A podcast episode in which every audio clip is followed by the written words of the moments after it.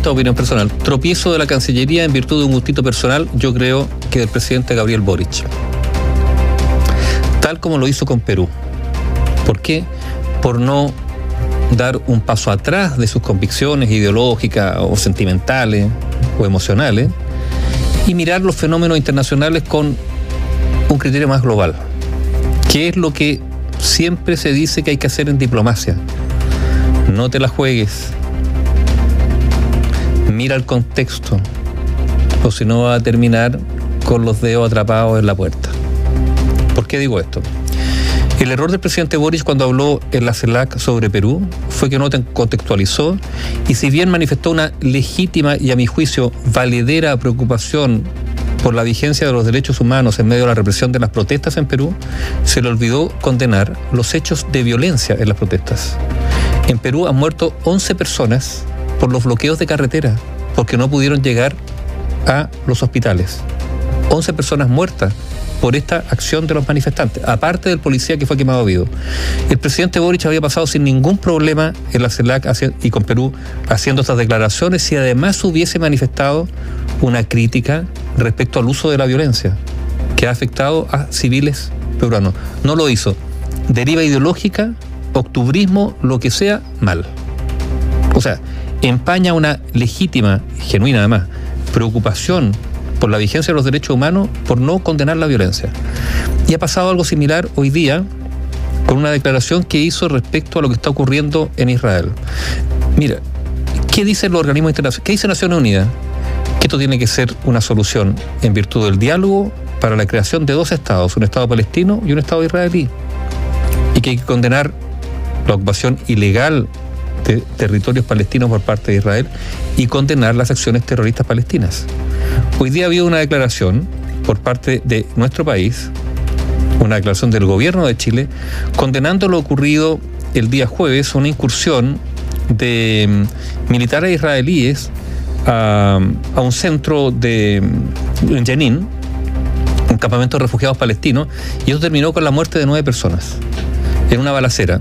¿Qué dice Israel? Israel dice, no, no, no, nosotros fuimos a desbaratar una banda terrorista que estaba preparando atentados. ¿Será creíble o no esa versión? No lo sabemos. Y por lo tanto el gobierno condena, condena, em, insta a Israel a respetar el derecho internacional y humanitario, a deponer cualquier acción de fuerza a carácter unilateral. Son hechos gravísimos de violencia acontecidos en este campo de refugiados. Em, pero nuevamente, ninguna mención a los ataques terroristas palestinos. ¿Y qué es lo que ha pasado? Sale esta aclaración del gobierno chileno y a las pocas horas, a las pocas horas, estamos ante lo siguiente. Un ataque terrorista en Jerusalén, donde hay siete personas fallecidas en una sinagoga israelíes. Si hubiesen meditado un poco más, si hubiesen tenido capacidad de mirar el contexto, la Cancillería, porque esto ya es del gobierno, podría haber perfectamente condenado esta incursión israelí en este campo de refugiados palestinos, pero al mismo tiempo, si hubiese puesto en el último párrafo que al mismo tiempo se condenan los actos terroristas de grupos yihadistas palestinos, no habría pasado nada. Pero nuevamente no lo hicieron. Nuevamente el sesgo, la deriva ideológica o emocional, pongan el nombre que quiera, la omisión.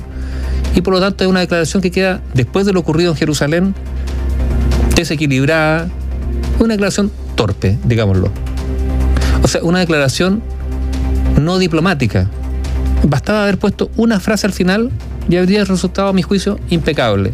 Claro, porque podríamos decir que básicamente las opiniones que ha vertido el presidente de la República o el gobierno. están bien, pero carecen de contexto. Es que, claro, falta, quizás le falta lo que decíamos hace unos días atrás, la omisión, la omisión en este caso de lo que sucede con eh, los actos violentistas en Perú, y lo mismo que pasa acá con lo que tú decías de los actos terroristas de grupos yihadistas palestinos, hace que efectivamente se puedan generar distintas controversias que ponen en tela de juicio también las relaciones internacionales que tiene Chile. Y le, dejan bandeja a, quién?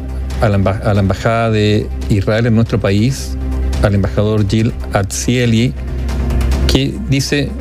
Hizo un hilo de Twitter. Claro, y, lo dice antes, digamos, del ataque a, a la sinagoga en Jerusalén. Entonces yo digo, mira, la diplomacia sí, uno puede tener una posición en la diplomacia y en este caso es defender el derecho del pueblo palestino a tener un Estado, condenar lo que el gobierno califica como incursiones militares israelíes en campos de refugiados que se apartan, todo eso tú lo puedes decir, pero al mismo tiempo si tú no mencionas que aquí ha habido ataques terroristas por parte, mira, resulta casi impresentable, porque hay un sesgo demasiado evidente.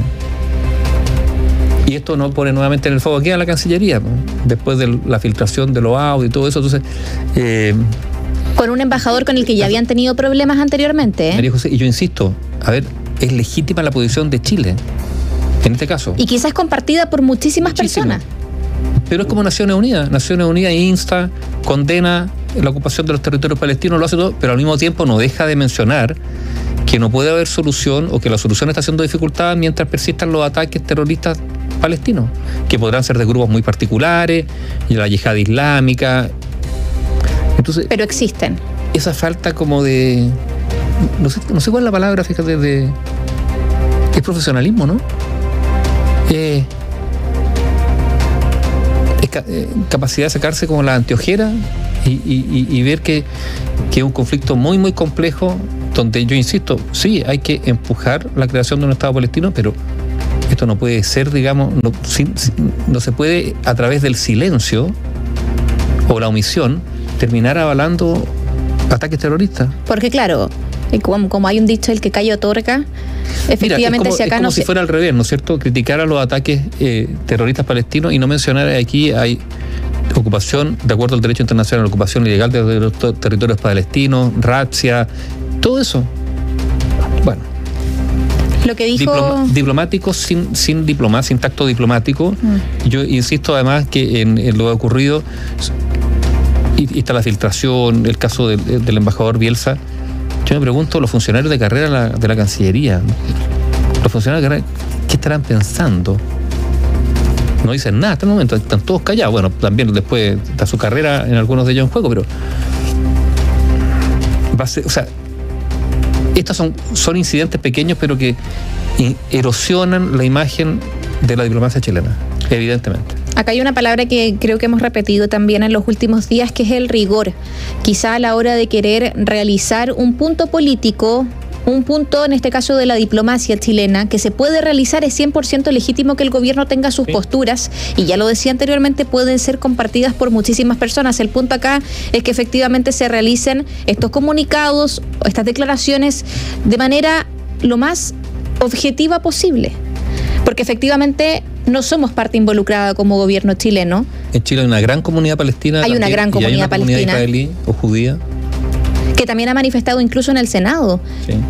Han manifestado también su molestia por lo que por lo que ha sucedido. Lo que dijo el embajador Gillard Cieli, que ya tuvo problemas cuando se le iban a entregar sus cartas credenciales, que efectivamente ahí hubo una especie de desaire, se dijo, del Palacio de la Moneda. Por decirlo suavemente. Claro, por decirlo suavemente. Em, esto todo por un incidente en Gaza que había sucedido también con niños, se ha involucrado a niños. No, Finalmente, no era un niño, era un adolescente, era un joven de 18 años ah, que había sido abatido y después se supo que había sido un enfrentamiento. Está bien, quizás desproporcionado, con una incursión, pero... Finalmente lo que dice Gillard Cieli hoy es que Jenin se ha convertido en una universidad del terror, apuntando a que el derecho internacional otorga a todos los países el derecho a defenderse contra el terrorismo. Israel tiene la obligación y el deber de prevenir los ataques terroristas para no lamentar víctimas. Lo que en Chile se describe como jóvenes inocentes son terroristas armados cumpliendo lo que indica su constitución, entre otros que es matar a cualquier judío dentro o fuera de Israel. Y esto, ojo, es una declaración antes del ataque a esta sinagoga en Jerusalén. Claro. Porque el ataque a esta sinagoga que ocurrió hace dos, tres horas, cuatro horas. Fue hace muy poco rato atrás. Al menos siete muertos ya en un tiroteo en una sinagoga en Jerusalén. Eso según lo que informa la policía israelí. Este incidente ocurrió en el barrio Neve Yaakov, eh, la ciudad alrededor de las 20-15 horas local, es decir, a las 18 con 15 horas también hace, hace un rato atrás. Y la policía lo describió como un ataque terrorista.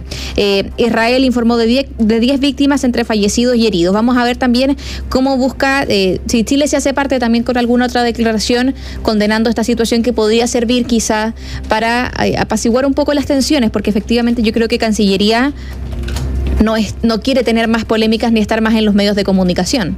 Oye, la otra polémica es lo de mm, la ISAPRE se bajan de la mesa. Esto es bien complicado, ¿ah? La ISAPRE se bajan de la mesa donde quieren salvar a la ISAPRE. A ver, esa mesa se ha constituido porque la ISAPRE está en un problema grave. Y la ISAPRE está en un problema grave porque no han cumplido con la ley. Hay un fallo del Tribunal Constitucional y un fallo de la Corte Suprema. Y no saben cómo acatarlo. Respecto a la tabla de factores, esto lleva más de 10 años, durante 10 años, por lo tanto, han cobrado más de lo que debieran. Eso es lo que dicen los tribunales. Si tuvieran que restituir esos dineros, efectivamente lo pasarían mal económicamente. No se está pidiendo que restituyan los 10 años que cobraron de más, sino creo que 3. Pero esto es una situación muy compleja. Y es bien complicado que las ISAPRES se resten de una mesa donde en realidad lo que quieren es ver. Ahora, las ISAPRES dicen que el gobierno lo que quiere es que desaparezcan y que quiebren. Mira, probablemente, no sé si probablemente, pero tal como ocurrió con los retiros, ¿se acuerdan cuando los retiros de la AFP hubo más de algún parlamentario que como argumento extra dio que con esto la AFP se iban a quebrar y por lo tanto era una manera de terminar con la AFP? Bien tonto porque esas explicaciones nos dan cuenta de todas las personas que se pueden ver afectadas. O sea, importa más, digamos, el quiebre del sistema, pero se despreocupan, digamos, de, las personas que pueden sufrir por esas quiebras. Pero en el caso de la ISAPRE, bueno, quizás haya alguien que pensará que si quiebran la ISAPRE, se acaban la ISAPRE. Pero hay que considerar que esa mesa está hecha no solo para salvar a la ISAPRE, o ni siquiera para salvar a la ISAPRE, para ver cómo sigue la ISAPRE. ¿Por qué? Porque hay muchos afiliados de la ISAPRE que habrá que ver qué se hace con ellos. Son más de 3 millones de personas. si es que la ISAPRE eh, tienen o profundiza sus problemas o algunas de ellas caen en insolvencia, etcétera, etcétera. De hecho, el gobierno había dicho que quería presentar un proyecto para poder, entre comillas, dar solución a los distintos afiliados, a las personas que estaban eh, cotizando en los sistemas de ISAPRE. Pero yo encuentro que igual es un poco... Eh, incendiario el tema de decir, gobierno, díganos ahora si quieren dejar caer al sistema privado. Porque claro que estas negociaciones implican tiempo. El punto es cuánto tiempo se tiene y cuánto tiempo si se le puede dar más celeridad a las conversaciones o no. Pero efectivamente el salirse de la mesa de negociaciones considerando que de momento no sabemos la interna de las conversaciones, pero disposición al diálogo se ha visto. Sí, es que ¿sabes lo que pasa? Eh, a ver, yo entiendo en qué sentido. Lo que está en juego para la ISAPRE es modificar significativamente su negocio. Y, a ver, también está eso. Seamos sinceros, también aquí por parte del Ejecutivo y de bueno, muchas fuerzas políticas dicen, bueno, como está, el sistema como está no puede seguir. Hay una serie de privilegios que tienen la ISAPRE que tienen que acabarse. También está eso. Ahora, la ISAPRE no pueden pretender a esta altura seguir tal cual están, yo creo. Entonces, se da la paradoja que estamos ante un momento muy complicado porque cada día a la política le cuesta más ponerse de acuerdo, hay eh, el término del prestigio, pero hoy día hay un espacio para que la política se reivindique, al menos en este ámbito, si es que fuese capaz de alcanzar un gran acuerdo transversal que signifique pensar el sistema de salud público y privado, porque habrá actores privados en el sistema de salud, para los próximos 20 o 30 años. Entonces, y esto incluye a la ISAPRES como sí, con modificaciones probablemente a su negocio, incluye el sistema público, sí, también con modificaciones como ha estado hasta ahora, eh, con, rigor, con rigor respecto al tema del gasto, de la fiscalización, todo lo que sea. Pero restarse a priori de eso es muy, muy complicado, más allá de los esperados que estén la ISAPRES por la situación en la que están, sí.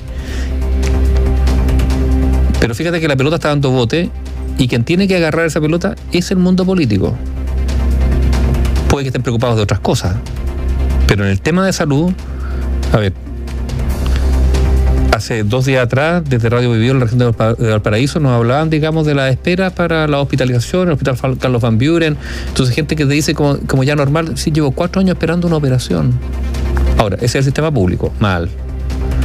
Pero el sistema privado tampoco puede, digamos, sobrevivir sobre la base de estrujar el sistema y desechar ese limón exprimido, digamos, cuando empieza a tener ciertas, ciertas prevalencias. Estoy hablando incluso de los cotizantes. Entonces, lo que se requiere aquí, o que se requeriría, bueno, es que se sienten los actores políticos con la ISAPRES, con el Ministerio de Salud y digan, mira, estos son estos cinco puntos, estamos de acuerdo y sobre la base de esto vamos a construir para adelante porque ahora se bajan las ISAPRES, todo queda en el aire y lo único que hace esto es generar más y más incertidumbre, lo que es muy mal negocio también para la ISAPRES. Claro, porque ellos siguen, entre comillas, en esta especie de limbo de incertidumbre, los cotizantes en la misma situación. Y algo que tienen que tener claro tanto las ISAPRES como el gobierno es que se tiene que ceder, porque El mismo oficialismo también ha sido muy crítico del sistema de salud privado. Tuvieron una especie de revés en la votación del proyecto constitucional que se plebiscitó el 4 de septiembre, cuando la gente finalmente opta y decide y se manifiesta por querer elegir entre un sistema de salud público y privado. Fue uno de los puntos que también fue bien criticado del texto que se plebiscitó. Por ende, sabemos que hay reparos hacia el sistema de salud privado, eh, que podemos compartirlos o no, depende de, cada, de la postura de cada uno de nosotros, pero efectivamente el sistema tiene que también modificar y cambiar. Hacia cómo tenga que ir avanzando, eso lo va a tener que determinar el gobierno, la política, las mismas ISAPRES, los sistemas de salud, entre otros. Pero efectivamente en una negociación tienen que ceder ambas partes. Claro, y bajándose de la mesa es difícil. Que se pueda negociar.